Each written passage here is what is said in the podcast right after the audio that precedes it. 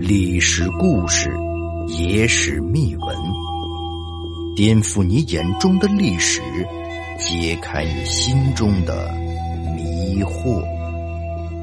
欢迎收听《小古历史秘闻》。洛阳西晋古墓开棺后，发现九个金饼，头颅不翼而飞，专家称大丈夫也。二零二零年四月二十五日。河南考古专家李山正在野外勘探，结果意外在洛阳老城区发现了一座古墓。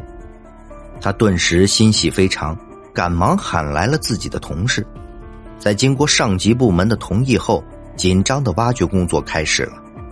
虽然这座古墓的年代较长，但墓中的防盗措施仍然非常厉害，这一度让李山放弃挖掘。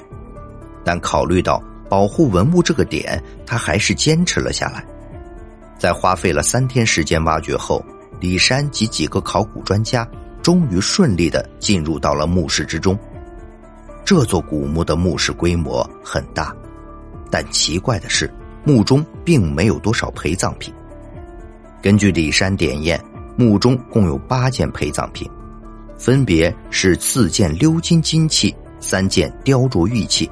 还有一个早已经腐烂的香囊，对此李山很不甘心，于是他打开了墓主人的棺材，结果却吓了一跳，原来在棺材中，墓主人的头颅不翼而飞，只剩下四肢，而在他的头颅处，则是方方正正的摆着九个金饼，这是怎么回事？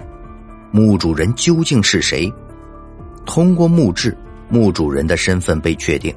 他便是永嘉之乱前西晋太子司马权身边的詹事府总管杨举。杨举自幼聪慧，且出身名门世家，是四世三公杨家的后人。晋怀帝上位后，深感时局艰难，朝中没有忠臣，于是便给司马权征辟了大量的在野世家子弟，希望可以给太子搞起一套属于自己的班子。素有才名的杨举便是其中之一。不过，晋怀帝这一举动无疑为时已晚。当时的西晋朝廷早已经烂到了骨子里。永嘉五年，汉赵刘耀、王弥、石勒等人攻下了洛阳，俘虏了晋怀帝，并四处搜索斩杀西晋皇室。杨举虽然是个官二代，却很有血性。汉赵军队破城后。他带着六神无主的太子司马权逃到了洛阳城东，准备找机会出城到南方再做打算。不过，由于汉赵军队搜索甚急，还没等到出城，两人就被一个百人小队盯上了。杨举护着司马权与这些匈奴人展开了血腥拼斗，最终在毙敌两人之后被乱刀砍死，司马权也被杀。事后。两人都被割下了头颅，作为战利品被带回了并州。杨氏的仆人听说了这件事后，赶来收敛了杨举的尸身。当时的杨氏的族长是杨辉，等到时局平稳后，他偷偷将杨举的身躯安葬在了洛阳城外的郊区。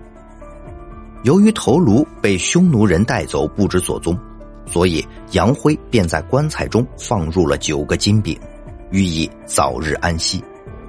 看完这些后，李山感慨的对身边工作人员说道：“真是有气节的大丈夫啊！”